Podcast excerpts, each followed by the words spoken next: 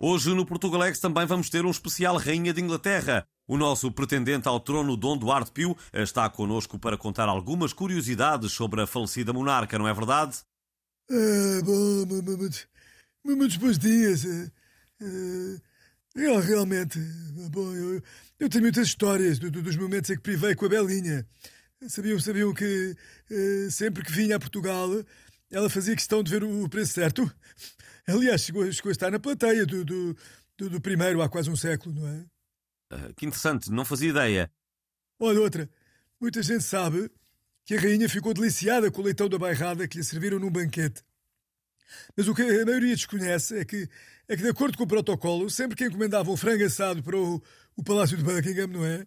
Era a rainha que ficava com as patas. e ninguém lhes podia tocar, percebe?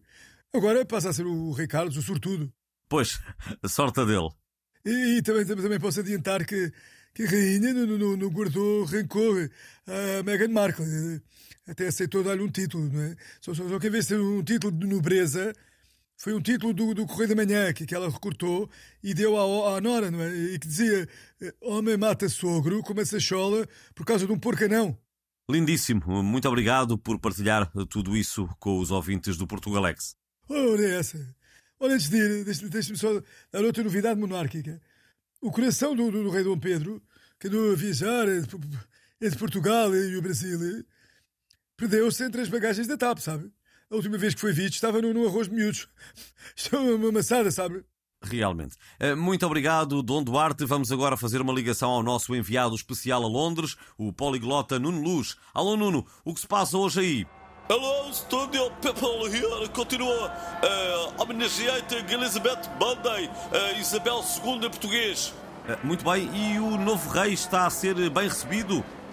As pessoas ainda não assimilaram bem que agora o rei é o Carlos Orelhas, Charles Ears, e a questão que muita gente coloca é a mesma que eu coloquei a Roger Schmidt. Uh, always per Benfica, uh, for not to be surprising in this league.